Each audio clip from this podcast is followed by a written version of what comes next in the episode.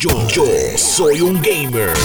Aunque el anuncio oficial se hizo a principios del año pasado, no es hasta ahora en donde ya se oficializó básicamente la compra de lo que es Bungie por parte de PlayStation. Recuerden que Bungie en original fueron los creadores de Halo, ahora son los creadores de Destiny 2 y básicamente acaban de pasar a manos de PlayStation y han hecho unas aclaraciones que me parece eh, que están bien, aunque lo dijeron desde un principio, están reafirmando que aunque pasen a manos de PlayStation, ellos continuarán creando contenido para la plataforma donde esté su comunidad. ¿Qué significa eso? No van a tener exclusividades dentro de PlayStation. Bungie seguirá trabajando Destiny 2 para lo que son las múltiples plataformas donde está el videojuego y los juegos nuevos que van a estar sacando tampoco van a ser exclusivos de PlayStation, sino que van a estar eh, literal donde esté la fanaticada de Bungie, ¿ok? Así que la adquisición dentro de todo, eh, yo creo que va a ser un apoyo espectacular para PlayStation como tal en lo que vienen siendo estos videojuegos de live services que te permiten jugar. Eh, entrando a ellos gratis, pero después entonces elaborando lo que viene siendo la jugabilidad del título. Así que esto va a estar súper interesante ver cómo lo llevan a próximas etapas, pero ya es oficial, Bungie es de PlayStation.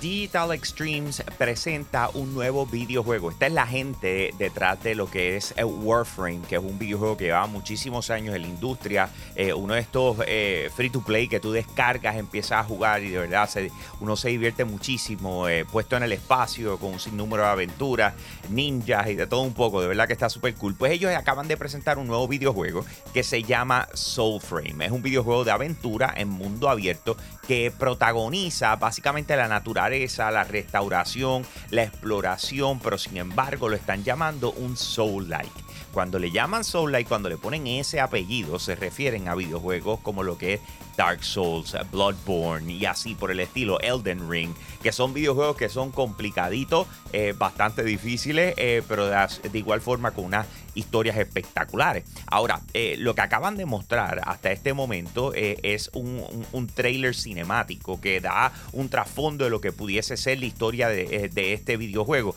pero lo que se sabe es que va a ser un MMO. Esto significa un Multiplayer Massive Online. En otras palabras, vamos a arrancar en PC, va a, recibir a básicamente todo el que lo quiera jugar. No se ha confirmado si va a ser un free to play, eh, pero sabemos que la idea detrás de esto es que muchísima gente se conecte a jugar y esa es la experiencia de este estudio.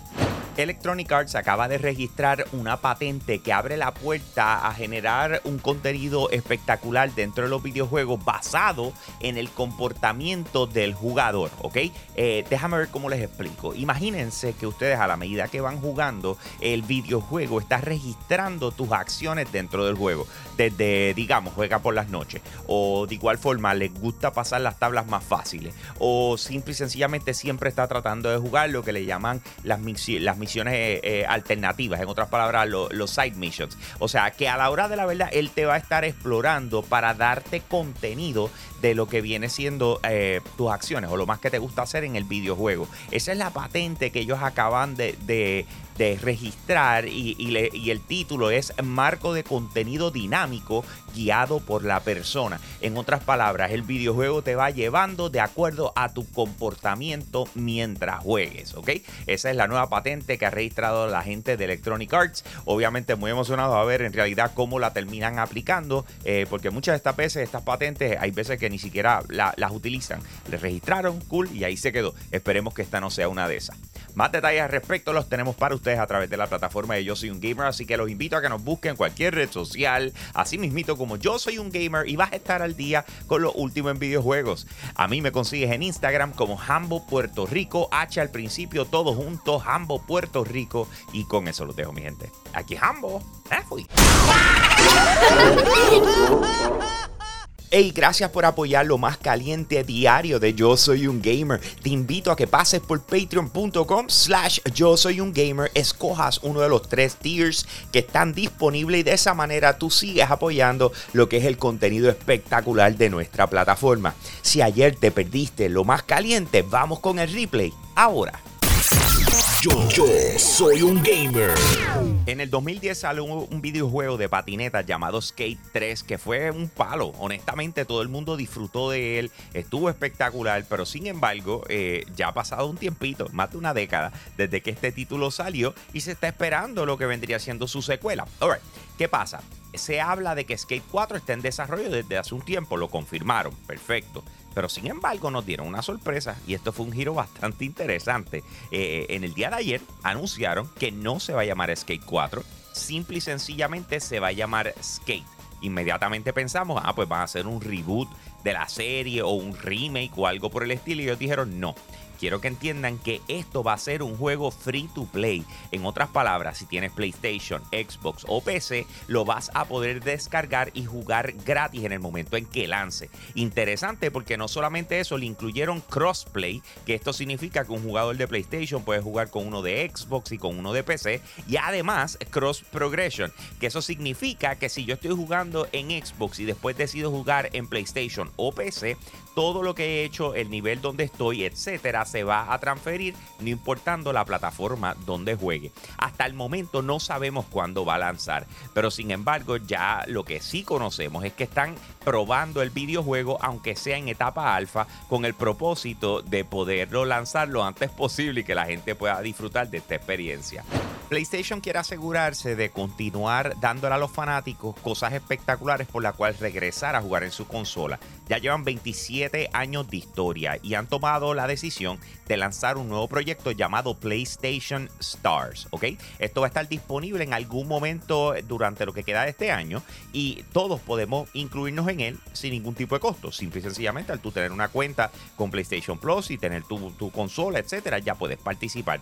Lo interesante es que entonces ellos le van a dar ciertas actividades, piénselo bien similar a lo que son los loyalty points que te dan las tarjetas de crédito y etcétera, por tú utilizarlas y por gastar chavos y etcétera. Pues básicamente es exactamente lo mismo, pero no solamente es por invertir y comprar videojuegos, sino es por lo que hagas. Por ejemplo, digamos que salió un videojuego extra popular y si tú fuiste la primera persona en conseguir el platino de ese videojuego, pues entonces te van a dar X cantidad de puntos eh, o digital points, como están llamando. De igual forma, también van a tener algo similar a NFTs que le llaman Digital Collectibles, ¿ok? Y tienen que ver con cosas relacionadas a PlayStation y van a tener algunas que todo el mundo las puede tener y otras que van a ser ultra rare. Eh, no sabemos exactamente cómo lo van a trabajar, si es que se están eh, yendo por la línea de los NFTs o simple y sencillamente es como eh, cuando desbloqueas algo y tienes un trofeo. O sea, hay que ver cómo en realidad esto funciona, pero lo acaban de anunciar. En algún momento en este año lo van a lanzar PlayStation Stars. La gente de Warner Bros. Interactive presentó un videojuego hace un tiempito atrás llamado Multiversus que se parece muchísimo en jugabilidad al estilo de Super Smash Bros.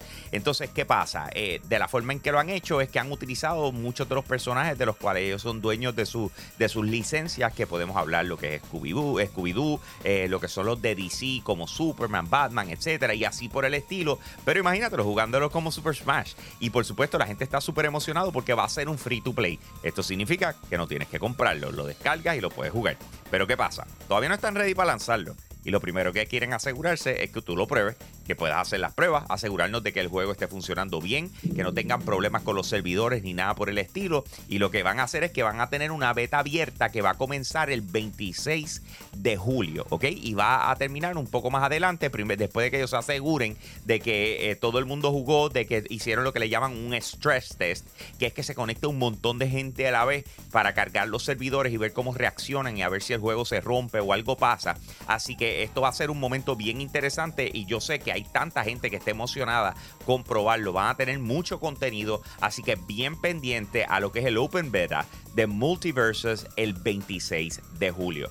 Más detalles al respecto los tenemos para ustedes a través de la plataforma de Yo Soy un Gamer, que te invito a que nos busques en cualquier red social, nos sigue y tú vas a estar al día con los últimos videojuegos. A mí me consigues en Instagram como Hambo Puerto Rico, H al principio, todo junto, Hambo Puerto Rico. Y con eso los dejo, mi gente. Aquí Hambo, me fui.